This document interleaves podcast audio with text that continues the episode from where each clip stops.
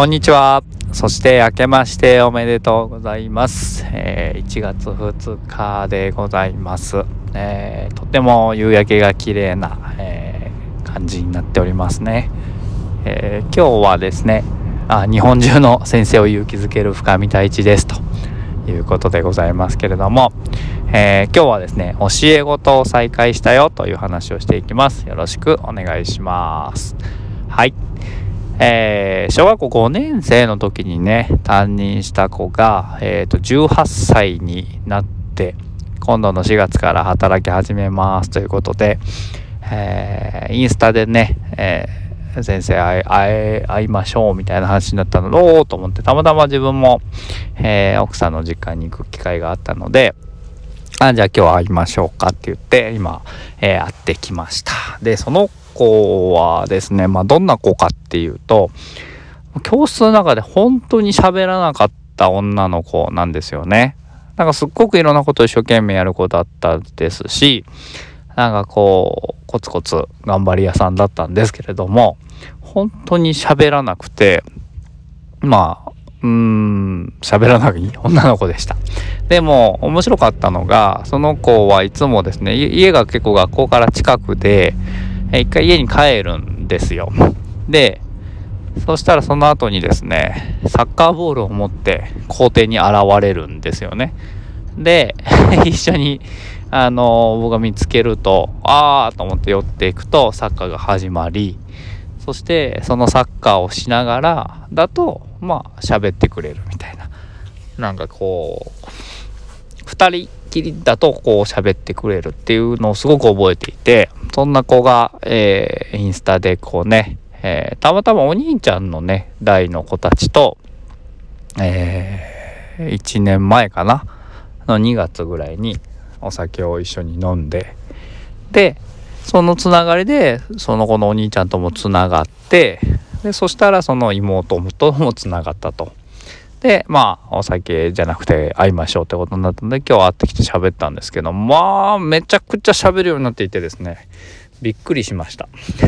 なんかこう、あ、すごいこう、ね、会わなかったこう6年の間に、ものすごい成長があったんだなと思っていて、で、いろいろ本当にいろんなことを話してくれたんですけど、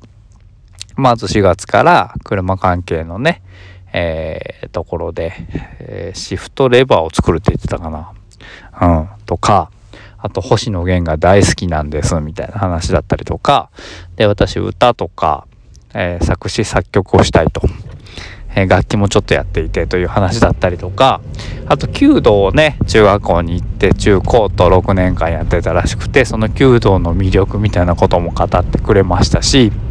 あと何より車が大好きらしくて、私は86に乗りたいんですっていう話をすごくうんいっぱいしてくれてなんかその話してる時の顔がねなんか聞いてるこっちまで嬉しくなるような、えー、本当に好きなんだなっていうのが伝わってくる話し方というかでした。でなんかすごい素敵だなと思ったのはこう自分が何が好きかってことがちゃんと分かってでそれをこう言語化していたりとか自分の周りに星野源だったりあとはその86っていう、まあ、車だったりとかあとはもうあと家族の話もよく出ててますね。なんかお兄ちゃんの話だったりお姉ちゃんの話だったりとか。あと服もすごく好きでって言ってすごくおしゃれでおしゃれな服装をしてね来てくれたんですけどいやいいなと思って。でその好きっていうものをちゃんと自分の身の回りに集めて自分がどうしたらこうね心地よく過ごせるかとか気持ちよく過ごせるかみたいなことをちゃんと考えて生活してるんだなっていうことがとても伝わってきました。でなんか何よりですねここ最近この再開するまあ、10年近く前に担任した子たち、えー、初任の頃だったりとか2年目3年目に担任した子たちと最近よくねこういい年になってきたのでまあ会いましょうかって言って会うことが多いんですけどそんな子たちに、えー、喋っているとやっぱり家族からの愛情をいっぱいもらってこう成長してきたんだなっていうのがとっても伝わるんですよね。お家の人がめちゃくちゃこうみんなのことを愛してくれたんだなっていうのもわかるし反対に、えー、その子たちがお家の人のことをとってもこう好きでねえー、っていうのもとっても伝わってくるなと思っていてそれがすごく見ていて素敵だなと思いながら話を聞いておりました。そして何よりやっぱ嬉しかったのがそういった子たちが会いましょうとか、えー、いう風に言ってくれるっていうのがなんかすごく僕にとってはなんかこう先生冥利に尽きるなっていうことだったりとか先生本出したんですかみたいなことも聞いてくれて、えー次本屋で見つけたら読み読んでみますねとか、えー、見つけて探してみますねみたいなことを言ってくれたりとかなんかそういう何気ない一言も本当に嬉しいなと思っていてうん。で LINE もよかったらつながってくださいとか言って、えー、言ってました。でやっぱり4月から働くことに対して期待不うんこうワクワクもしてるけれども不安だったりもしてるんだよっていう話もしてくれたのでなんか困ったことあればね何でも相談してねとか。先生にあのー年賀状出したかったんですけど住所が分かんなくてとか言ってくれてあ全然こうやってね会ってくれるだけでいいし全然大丈夫だよみたいな話をしたりとかあとはなんか先生そういえば NBOX 乗ってましたよねみたいな話になってよく覚えてんなと思ったんですけどなんかたまたまその買い替えた日かなんかにその地区を多分パトロールをしていたらしくてそこでなんかあったらしいんですよね。でえー、新しい車来たんだよねって嬉しそうに語ってましたよねみたいなこと言ってくれて全然僕はそんなこと1ミリも覚えてなかったんですけどそんな話もしてくれました。なんか嬉しいなっていうのとやっぱりその6年間の成長なんでそんなに変われたのって話もしたんですよそういえば。うん。だって全然喋らなかった子が今はなんかですねその学校の代表みたいなことで他の高校の代表の子たちと話し合う場に出て行ったりとかあと全校生徒の前でこうスピーチをしたりとかしてますって言ってたのでおーってすごくないですか？教室の中で喋ってなかった子なんですよ。なんですけどで何がそんなにって言ってたらやっぱり人間関係でいろいろまあトラブルというかこう難しいなって思うことがあってこのままじゃダメだなって思ったんですっていうふうに言ってで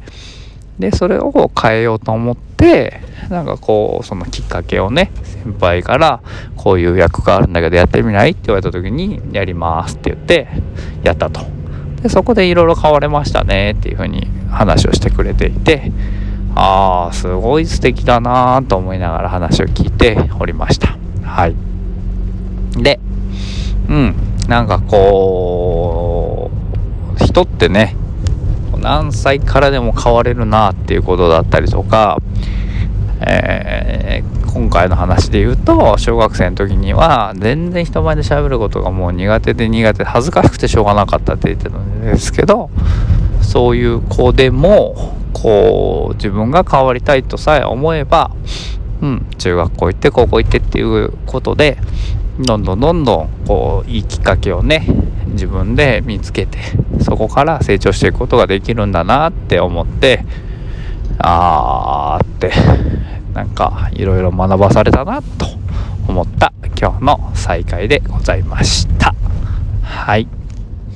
えー、なんかでもそうやって卒業してから教え子たちと会えるっていうのはこの仕事の本当の魅力だなと思ったのでね。なんか長い目で見てみると自分も年取ったなと思うんですけども、えー、でも嬉しいなって思いながら今日は話をしておりましたはいということで皆さん